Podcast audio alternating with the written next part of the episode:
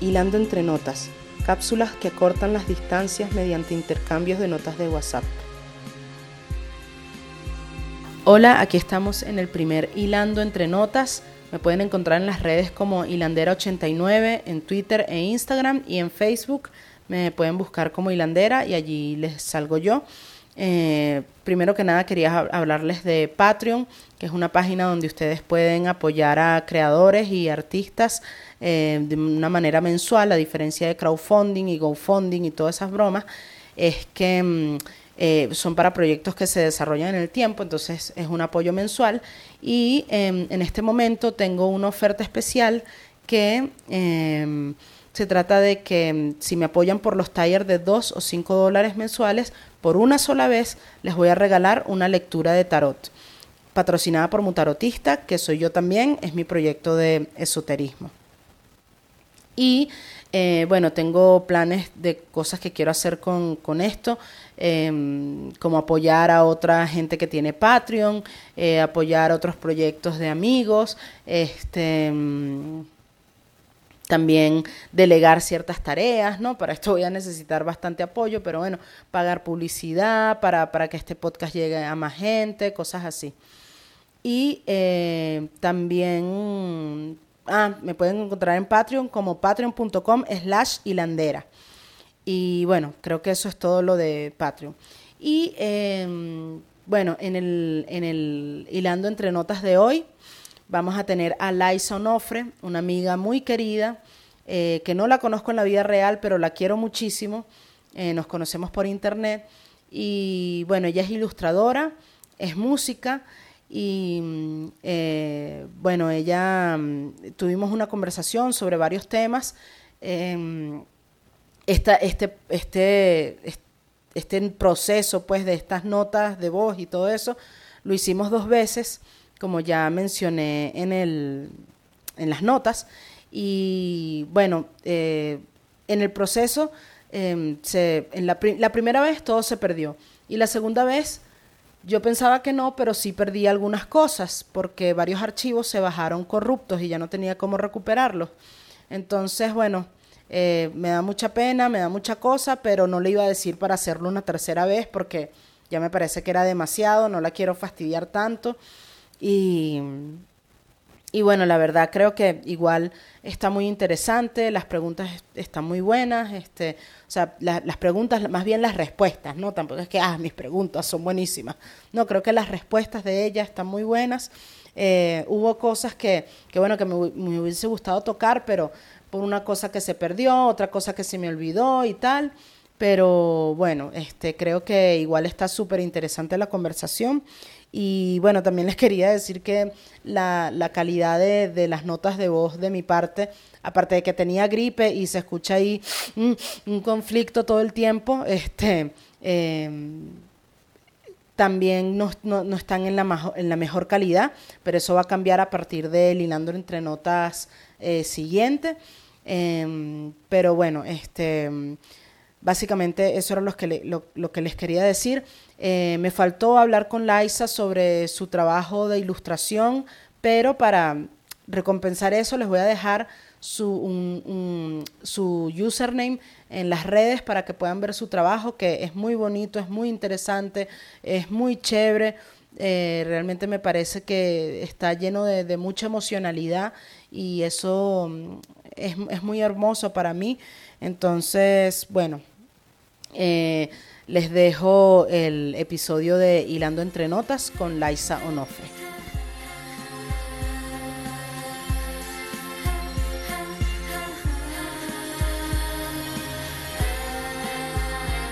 Hola Laisa, bienvenida a este primer Hilando entre Notas, esta nueva sección de el podcast de Hilando con Hilandera, donde voy a hacer esta, esta conexión con gente que no está aquí, con gente que no puedo ver en la vida real. Eh, y bueno, es una manera de aprovecharse de, de la tecnología para, para, bueno, crear conexión con, con gente a la que no puedo ver. Y bueno, esta, voy a ser muy sincera con, los escuchas. Esta es la segunda vez que hacemos esto. La primera vez, eh, mi celular en realidad es, mm, bueno, digamos que tiene sus cosas y tuve que formatear el celular y perdí todos los las notas que nos habíamos enviado. Y bueno, entonces esta es la segunda vez que lo estamos haciendo. Esto quiere decir que Laisa es una persona demasiado comprensiva. De paso que para hacer esto, bueno, hemos estado eh, eh, cuadrando desde hace como cinco días y nunca lo terminamos haciendo. Pues, eh, más que nada por mi culpa en realidad. por mi, bueno, que tuve una semana demasiado, bueno, no me voy a justificar, pero el punto es que aquí, ahora sí, vamos a hacerlo. Entonces, Laisa, eh, yo tengo una conexión muy bonita contigo porque, bueno, nos conocimos por internet en la, en la época del boom del indie latinoamericano. Tú tenías tu proyecto Celeste en la Cesta, creo que también Ubiló. Eh, bueno, así hicimos conexión. Creo que, em, si no me equivoco, tú estabas en Pony Republic. Eh, y nosotros también, la banda que yo tenía, Jóvenes y Sexy, y bueno, y tal fue la conexión que incluso en un momento donde Chequi fue a tocar, o sea, Chequi, mi el que era mi compañero de banda, fue a tocar en nombre de Jóvenes y Sexy a Monterrey, que es donde tú vives, eh, tú me suplantaste, yo no pude ir, em, y tú me suplantaste, cantaste por mí, y siento que eso de cierta forma ha creado como una conexión muy bonita entre tú y yo, como una hermandad, como, o bueno, una sororidad, ¿no? En este caso, como muy linda porque de cierta forma tú, bueno, diste la cara por mí, ¿no? Entonces eso es algo que aprecio mucho, que te agradezco mucho y que mm, me parece como una manera de conectar con alguien, bueno, de, una, una, manera muy particular de conectar con alguien. Y bueno, y siempre que hablamos es como me siento muy cercana a ti, eh, siento que es como si fuéramos amigas de toda la vida y bueno, siento como una conexión muy bonita contigo y por eso quise empezar contigo esta serie, ¿no? Porque... Em, porque siento, bueno, como te digo, ¿no? Esa, esa conexión mm, como muy de amigas de toda la vida contigo. Entonces quiero empezar por preguntarte, em, ¿cómo se sintió ser yo? No, mentira, eso se debe sentir horrible, pero este, quería preguntarte, em, tu relación con la música, o sea, ¿cómo ha ido evolucionando a través del tiempo? ¿Cómo ha ido cómo empezó tu relación con la música y eh, en este momento, en dónde está esa relación con la música, de, qué manera lo asumes en tu vida. Entonces quería empezar por allí. Lu, ¿cómo estás? Bueno, pues sí, aquí de vuelta. Yo feliz de volver a platicar contigo, la verdad, porque me parece que fue alrededor de hace un año que hicimos esta conversación y la verdad es que muchas cosas han cambiado, ¿no? A partir de ese año, eh, del año pasado, he sentido unos cambios muy drásticos en mi vida, como muy fuertes, muy de adulto. Y pues me alegra volverla a tener, este, ya por fin cuadrando nuestros horarios y teniendo un ratito libre. Em, para mí, pues estar en, en, encarnándote de cierta forma en jóvenes y sexys fue como algo muy muy fuerte, muy profundo, porque de por sí Jóvenes y Sexys era una banda que a mí, o sea, yo estaba en un plan de fan de a mí me gusta Jóvenes y Sexys y wow, están increíbles. Entonces cuando es el festival de garage, se llama Monterrey, México, así tal cual nombraron a ese festival, y Chequi me pide cantar tus partes, pues sí fue como me volé la cabeza, ¿no? Siendo yo fan de jóvenes y sexys y teniendo un rato de haberlo seguido y demás, pues sí fue como, wow, no lo puedo creer, qué emoción, qué nervios. Eh, ensayé toda la semana yo sola en mi habitación, cantando las canciones, tratando de... Ay, disculpen la música, déjenme le bajo. no tratando de imitar ni simular tu voz, pero sí tratándola como con mucho respeto, ¿no? De que, bueno, estas no son mis canciones, em, esto yo lo apropié de cierta forma y como que con ese respeto aproximarme, ¿no? Y con ese respeto cantar. Fue como súper valioso y sí, como dices, tuvimos como una conexión muy loca que tiempo después empezamos a, a desarrollar. Bueno, yo he sentido mucho que a través de Mutarotista y a través de muchas pláticas que hemos tenido, así como por internet, nos sentimos muy cercanas, ¿no? A pesar de no conocernos. Y bueno, de, de Pony, Pony Records, no, yo no estuve en Pony Records, en realidad, o sea, era cercana como al, al net label porque muchas personas conocidas estaban, eran parte de, de Pony Records, pero bueno, Celeste en la cesta estaba más metida con lo que aquel entonces era Garage, que Garage pues era este espacio donde empezaban a surgir un montón de bandas de la escena regia indie, de la escena de Monterrey, donde muchísimos proyectos afloraron, donde comenzaron. Entonces, eh, digo, a pesar de que Garage en sí ya no existe y empezó a ser eh, allá por el 2010, se vino una ola tremenda de inseguridad en Monterrey. Eh, lo que hizo Garage fue como mudarse un poco a un tema más, eh, digamos, de producción musical, ¿no? Entonces ellos, ellos me apoyaron muchísimo. Ellos se interesaban mucho en, en hacerme entrevistas, en, hacer, en hacerme grabaciones experimentales, por así decirlo, y, y pues de ahí va, ¿no?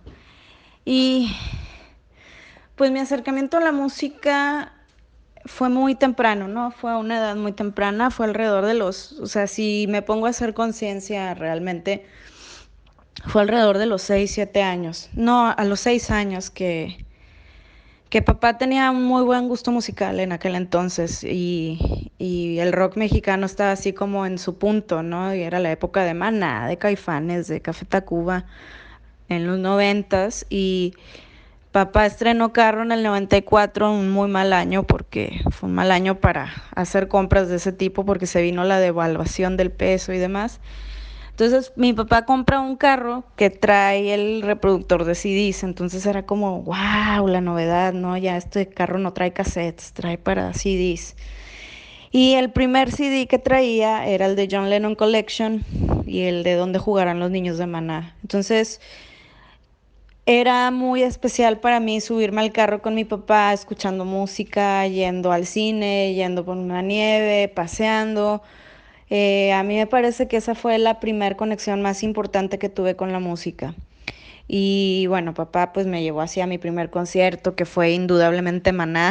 o sea, ahora nos da pena, pero yo, o sea, viéndolo en retrospectiva, en realidad pues era una buena banda para aquel entonces y pues no sé, para mí como niña que nunca había visto una banda en vivo, ni guitarras, cómo sonaban, pues sí fue como el primer concierto, fue una locura para mí, ¿no? Y sí, tendría seis, siete años en mi primer concierto. Y pues creo que a partir de ahí te enganchas, ¿no? Siendo niño te marcan eh, como estas experiencias muy entrañables, entonces siento que esa música que papá traía en su carro fue música que me marcó profundamente, ¿no? Eh, fue este disco de John Lennon Collection, fue eh, posteriormente un disco de Chicago, de éxitos de Chicago, Mecano, Nacho Cano, o sea, toda esa ola de gente que venía haciendo cosas increíbles en los 90, pues sí permearon profundamente en lo que hago ahora, ¿no? Y posteriormente la música, bueno, como que en ese sentido me enganché mucho y siempre he visto mi vida en retrospectiva a través de la música. O sea, si tengo buena memoria es gracias a que puedo decir, ah, es que en este año estaba escuchando este disco y estaba clavada escuchando esta banda o estaba muy metida escuchando este tipo de música. Entonces, digamos que la música ha sido, ha dividido mi vida en áreas, ¿no? En, en, en, ciertas etapas en las que puedo identificarlo, ¿no? Entonces, por ejemplo, en la adolescencia, eh, tengo un hermano mayor que me lleva cuatro años y mi, o sea, mi hermano y yo tenemos una conexión muy profunda también, muy grande. Tuvimos una banda juntos que fue We Love. Y bueno, pues en, mi adolescencia, en mi, pubertad, él es el que, digamos, me guía en todo este tema de la música alternativa. Entonces era a principios de los 2000 cuando yo empiezo a escuchar a, a Radiohead y fue cuando descubrí Radiohead que sentí que mi vida tuvo sentido, ¿no? este, sí fue una locura y siento que fueron años y años de escuchar tanto a Radiohead que sin duda también cierto perfil que tengo es gracias a, haber escuchado tanto Radiohead, ¿no? Em, sí fue algo que me marcó muchísimo. Eh, ver, por ejemplo, en la adolescencia el arte de los discos de Bjork, el arte de los discos de Radiohead, era para mí como esa conexión que no tenía con otra cosa. O sea, siempre me sentí como muy ajena a todo. O sea, creo que eso es parte de las personas que nos dedicamos a hacer lo que nos dedicamos a hacer, que es ya sea las artes, a la música. Si somos como estos ajenos o estos extranjeros a, a la vida en general que percibimos como ciertas cosas bajo otro lente, bajo otra sensibilidad y para mí el tener el arte de los discos en mis manos, o sea, recuerdo haber tenido la Amnesiac, la edición especial del libro y para mí era como o sea, algo que me marcó muchísimo y algo que sin duda decía, es que yo quiero hacer esto, o sea, yo quiero dedicarme a hacer esto. Entonces, de alguna u otra forma, la música me va acercando a las artes visuales, al mundo de la escritura, pero fue a partir de la música sin dudarlo, ¿no? O sea, es como esa conexión fuerte que tuve desde muy chica, que después como que fue creciendo en otras formas, en otros medios. Y eh, bueno, ya después como de este quiebre adolescente que todo mundo tenemos, ¿no? De que algo, hay un parteaguas en nuestra vida en esa época tan fundamental en la que te estás formando, ¿no? Tan formativa, que yo sin duda absorbí como toda esta cantidad de discos que estaba escuchando. Este, recuerdo que justo fue el Vespertine de Bjork. Eh, fue cuando lanza este concierto en el Royal Opera House y, o sea, ese tipo de cosas son los que te, me permearon de por vida, ¿no? O sea, sí sentí así como una conexión muy grande. Y bueno, ya en el 2005 eh, es cuando empezamos a hacer Ubilove, mi hermano y uno de mis mejores amigos y yo. Empezamos así como esta banda de Dream Pop eh, con muchas influencias muy directas de Moom, de toda esta onda islandesa de Sigur Rós. Eh, así fue como comenzamos un poco como en la onda medio experimental Dream Pop Empezamos haciendo mucha improvisación, eh, yo tocando teclados y bueno, un poco, perdón, creo que me estoy extendiendo exageradamente con las respuestas, pero también en esta adolescencia donde me marcan discos, me marcan artistas, me, me marcan sus artes de disco, comienzo a estudiar piano con una maestra particular, comienzo a estudiar piano, nivel básico, guitarra nivel básico, pero pues son estas cosas que más o menos, de, si de por sí ya como en toda la vida he escuchado demasiada música, como que las bases de tener el piano, las bases de la guitarra me ayudan a, a desarrollar un muy buen oído musical, ¿no? Entonces, pues con lo poco que estudié de piano, con lo poco que estudié guitarra, puedo decir, bueno, va, me puedo aventar a estar en una banda porque también tengo como mucha formación lírica, ¿no? De, de escuchar. O sea, para mí es muy similar el saber, el querer escribir algo es, bueno, es que tienes que tener mucha lectura, ¿no? Y para mí es algo muy similar con la música. Bueno, si quieres tocar, tienes que tener un oído muy desarrollado. Eh, no estoy como demeritando el hecho de saber leer la música y estudiar la música de una forma como tradicional, simplemente estoy pensando que para mí es lo que a mí me ha funcionado. Entonces comenzamos en Ubi Love en el 2005, siendo como esta banda Dream Pop de muchos ambientes sonoros, de mucha experimentación. Y Celesta en la Cesta surge en el 2007, eh, yo retomando la guitarra acústica, ¿no? De tanto pues electrónico, de sintetizadores, de teclados, como que hay una parte orgánica que me, me pide esa liberación de otro tipo de canciones, ¿no? Entonces empieza Celeste en la Cesta en el 2007 em, y lo empecé como una forma realmente, bueno, es que siento que estas canciones no van para We Love porque va, traen como otro giro, que si bien sí ha habido unas canciones mías que compuse para We Love, en realidad Celeste en la Cesta era muy diferente, o sea, el giro de Celeste era querer tener la guitarra como base y arreglos electrónicos encima. Entonces como que sin querer surgió un proyecto electrofolk, ¿no? Em, en el 2007, en donde el MySpace está todo lo que da y en ese sentido, por ejemplo, los chicos de Garage me apoyan mucho, me dicen, wow, está increíble tu música, queremos que toques en vivo. Entonces ellos fueron los que, digamos, me impulsaron mucho a, a o me dieron como esa confianza que yo sentía que no la tenía por mí misma, ¿no? De que, bueno, voy a hacer canciones y ya está, las subo al MySpace, pero sin la intención de absolutamente nada más que tenerlas ahí. Pero yo no sabía que iba a tener como esta respuesta de queremos invitarte a tocar en vivo, queremos que queremos grabarte algunas canciones o distintas personas se acercaban a mí queriendo colaborar. Entonces eso me pareció muy mágico porque Celeste en la Cesta vino como un lugar muy, muy de abstracción, muy de, muy de estar conmigo misma y de querer hacer algo, no por, no por mí, sino algo mío. Eh, en este punto de mi vida sí siento que en la música me he desconectado un poco en la creación. Si bien no he estado produciendo mucho, eh, que hay una punción en mí que sí me está pidiendo ahora, eh, o sea, como este regreso de agarra de nuevo la guitarra y ten esos momentos de abstracción, eh, porque me hacen falta, o sea, porque realmente me he dado cuenta que me da mucha vitalidad y, y dejarlo de hacer, ya sea dibujar, ya sea escribir, ya sea cantar, me da una vitalidad que nada más me lo da. Entonces ahora sí estoy sintiendo como una verdadera urgencia de regresar a hacer cosas como música, ¿no? O sea, de, de y, y, de nuevo, con la misma intención con la que empezó Celeste en la Cesta, con ninguna intención más que crear, no con la intención de, ah, quiero establecer algo en la escena, simplemente quiero hacer cosas, ¿no? Entonces estoy en ese lugar de muchísima transición en mi vida.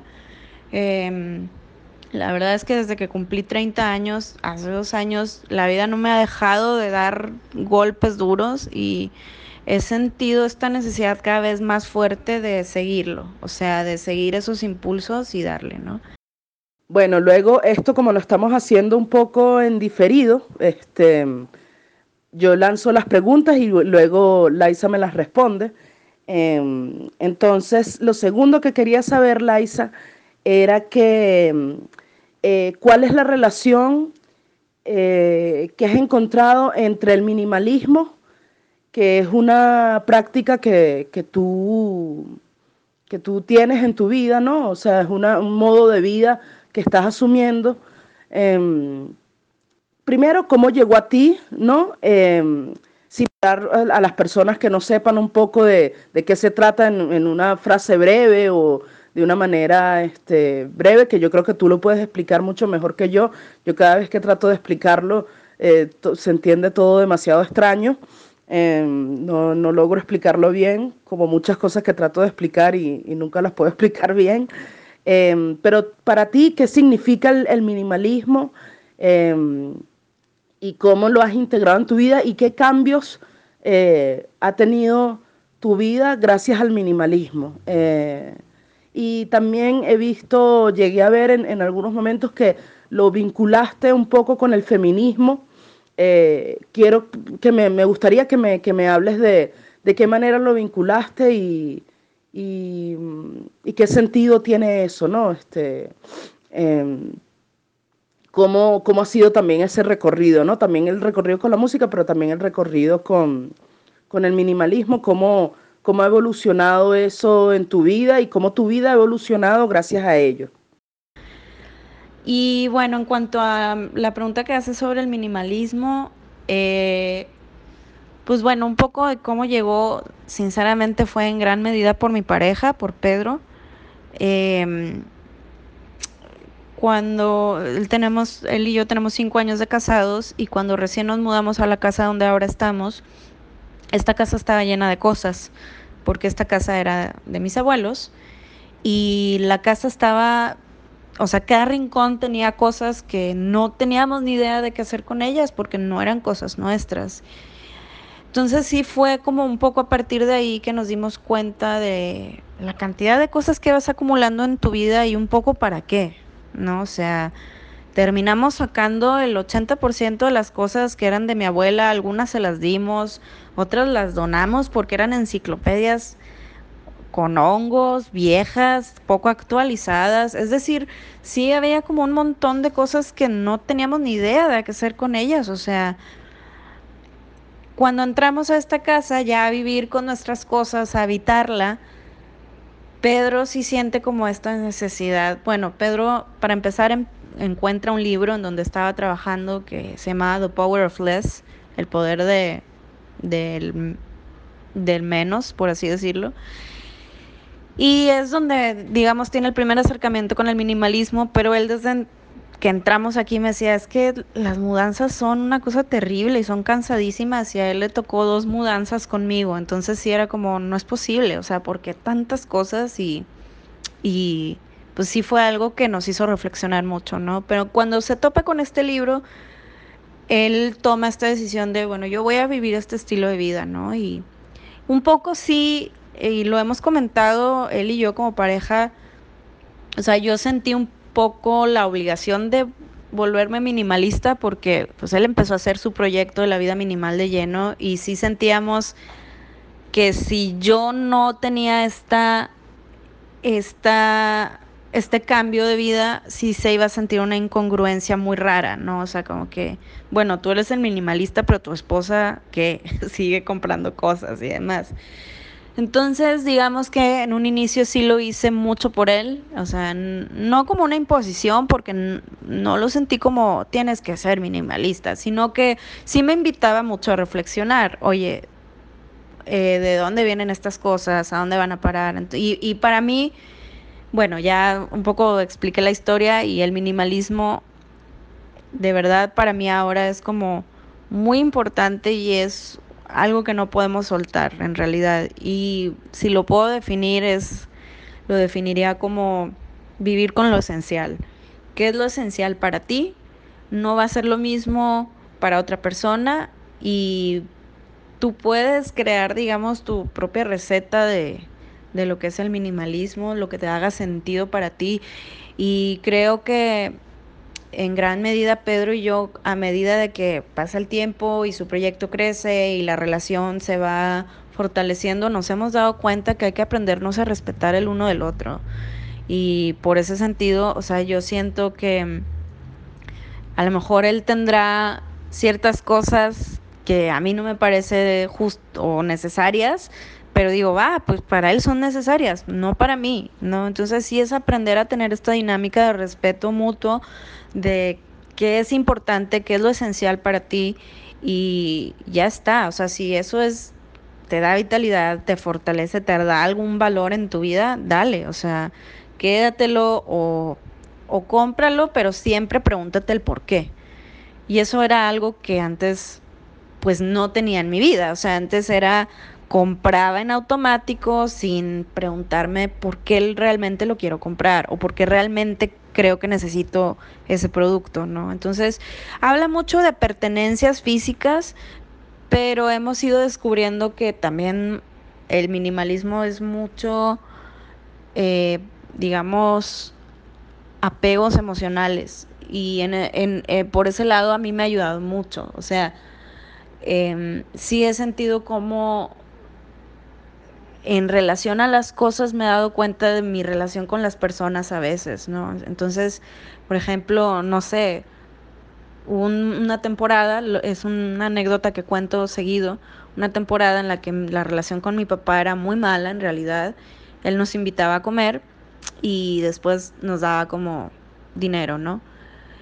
Y yo con ese dinero inmediatamente me iba a comprar cosas no me preguntaba ni por qué lo hacía, ni nada, y tiempo después que empiezo a, vivir este estilo de vida, me cae como balde de agua fría de que, oye, en realidad buscaba, o sea, estaba buscando algo a través de esas cosas con el dinero que papá me daba, ¿no? Y era un poco como el la ausencia, querer llenar la ausencia de él con algo, con cosas, ¿no? Y, y darme cuenta de eso fue muy poderoso en mi vida. Eh, o sea, en gran medida me ha ayudado a, a entender cómo me relaciono con las personas y qué cosas hay que cambiar.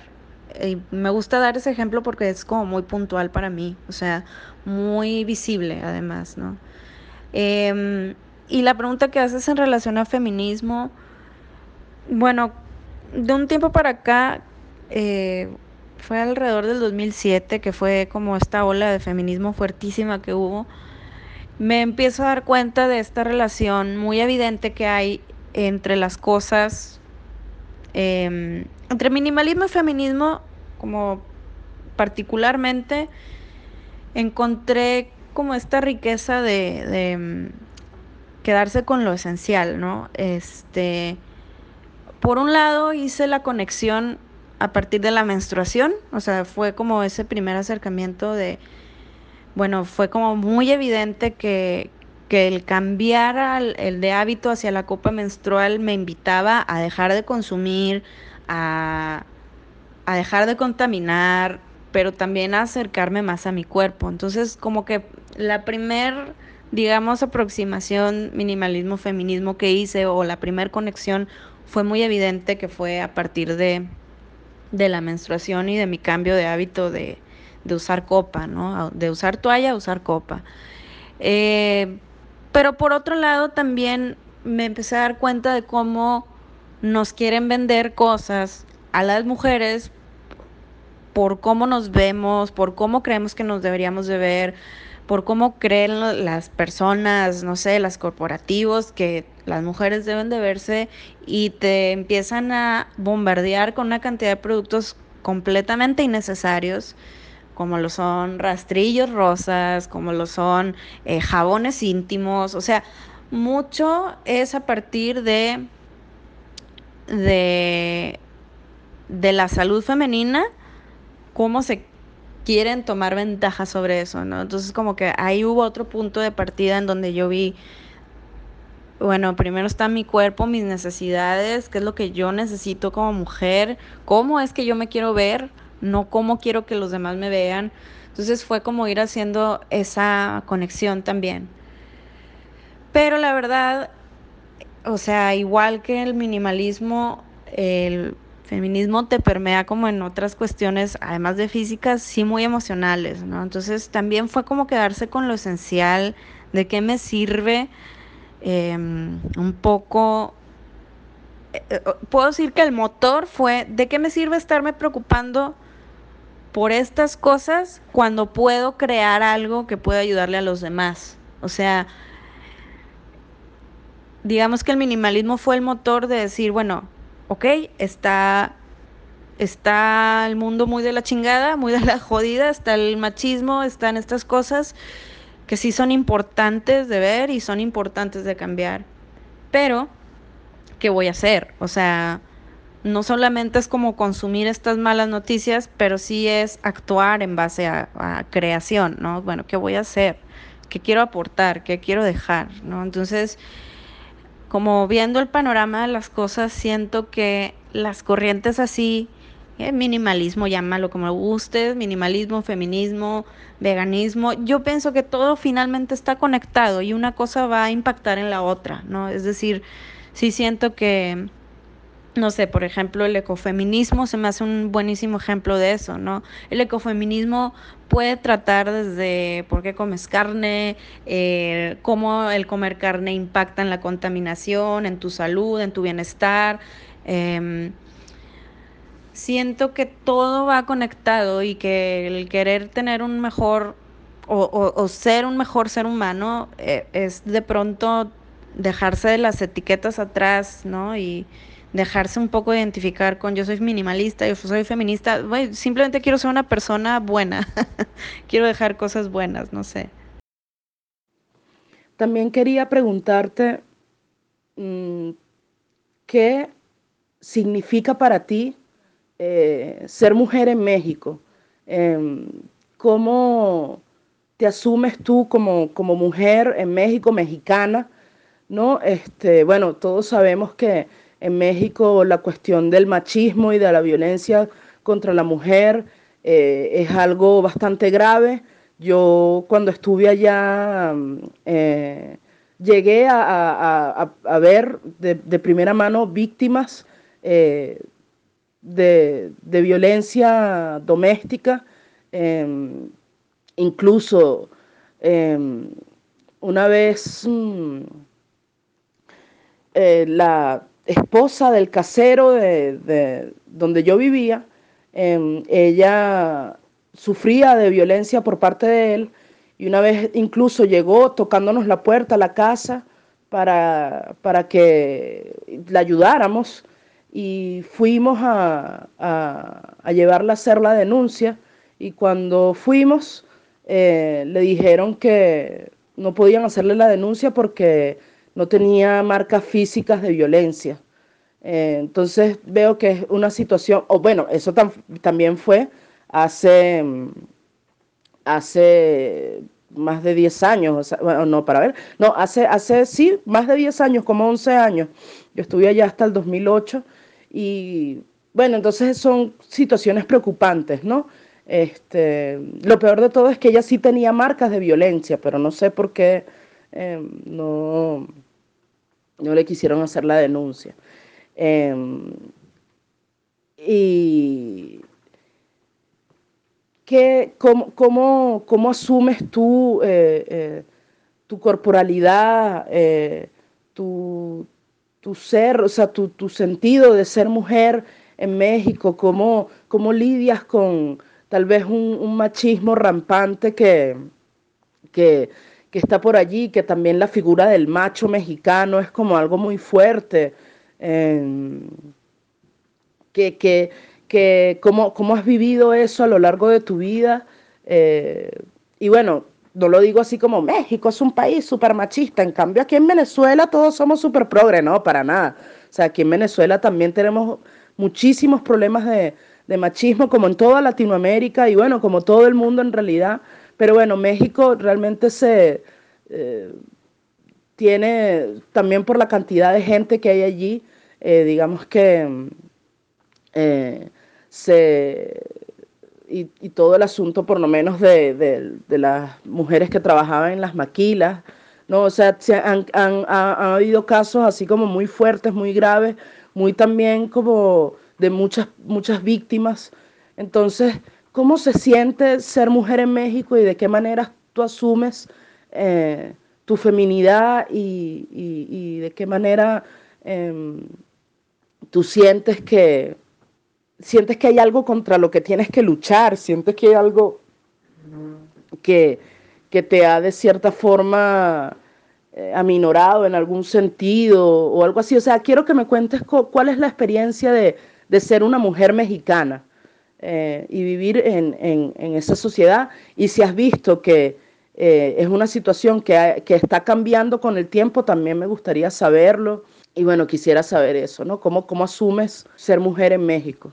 Va, eh, sí es un tema como complicado y tienes razón, o sea, sí México me parece que se lleva ahí un, una banderita de, de lo peor, o sea, no lo digo en realidad por mala onda, sino que pues ahí está la realidad, o sea, y la realidad es, es muy, pues muy fuerte y la cantidad de feminicidios que, que se cometen en este país es, es una exageración.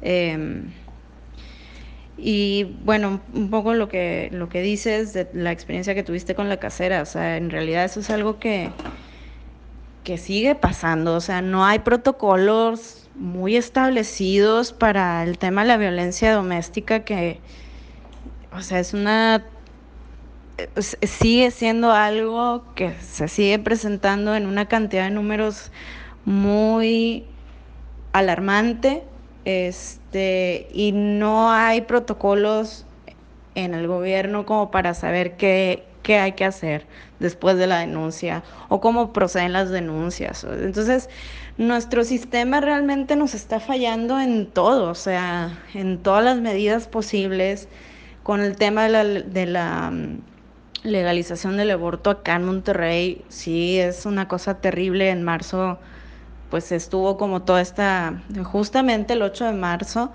se, se dio a conocer que, que se penalizaba el aborto aquí en Monterrey, ¿no? Entonces sí fue una cosa que nos enfurece a un grado tremendo porque las más afectadas son evidentemente personas súper vulnerables. Entonces sí es algo que da muchísima rabia, ¿no? O sea, con el paso del tiempo, desde que me asumo feminista, desde que me asumo como parte de esta causa, no ha sido día que no me encabrone, o sea, no ha habido un día que diga, ay, todo está bien, o sea, realmente hay un trabajo tremendo por hacer y siento que el papel que he estado tomando ha sido mucho desde el cuerpo, o sea, en realidad, como lo mencionaba con Monterrey Menstrual, pienso que una manera de tener ese poder es a través de tu conocimiento corporal y de saber quién eres y de saber cómo actúas y bajo qué circunstancias y demás, ¿no? Y eso,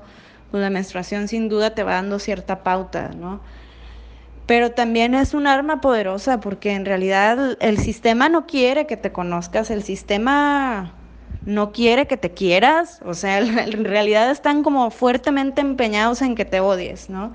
En que te odies como mujer y eso es algo que que pues sí he vivido a lo largo de mi vida, o sea, siempre teniendo inseguridades, imperfecciones, siempre comparándote con la otra, siempre deseando ser como la otra, cuando en realidad eh, la fortaleza está en ver, en ver qué virtudes tienes tú, ¿no? Y la demás, y las demás, ¿no? O sea, entonces sí creo que México es un país especialmente jodido en este tema, o sea, si bien América Latina en general es un pues es una, una tremenda batalla. Eh, yo también lo viví estando en Chile, cuando viví seis meses allá en Santiago. O sea, sí te sientes vulnerable, sí te sientes con miedo de ir sola en la calle, en el autobús. Em, pero México sí me parece un lugar muy, eh, pues, no sé, o sea, es muy contradictorio cómo vivimos aquí la vida, ¿no? O sea, como que patas para arriba, ¿no? Y, y este, pues el lugar que asumo en realidad es desde, desde lo que soy, desde lo que puedo hacer, ¿no? O sea, y en gran medida, si el salón de clases o la creación o el dibujo o la música es un lugar para hacerlo, va, o sea, ahí le doy, ¿no? O sea, si es un lugar donde creo que puedes desfogar todos esos pensamientos y hacer algo, ¿no? Eh, pero sí es una cosa que, que, es desesperanzadora, o sea, en realidad la lucha sigue, hay mucho trabajo de concientización de muchas personas, pero sí creo que también el acceso no llega a todas. O sea, México es un país profundamente desigual, eh, con muchas, muchas Em, o sea, muy, sí, o sea, es como profundamente desigual y donde más sucede el tema de violencia familiar, violencia doméstica, o sea, es en todos los estratos sociales, pero significativamente es en el estrato social más bajo, en donde no hay eh, acceso a Internet, donde no hay acceso a información, en donde se siguen repitiendo una serie de patrones y son las mujeres más vulneradas, o sea, y se siguen cometiendo como todas estas barbaridades y, digo, la lucha en realidad yo siento que es también por ellas, ¿no? En gran medida. Este, es, es, exigimos lo básico, ¿no? O sea, tener estos protocolos que nos ayuden a, a, a tomar medidas ante cosas así, ¿no? Ante violaciones, ante violencia, ante lo que sea, o sea, sí, sí creo que hay mucho trabajo por hacer, lo vuelvo a decir, ¿no? Y sí, México es particularmente jodido en ese sentido. Eh, eso.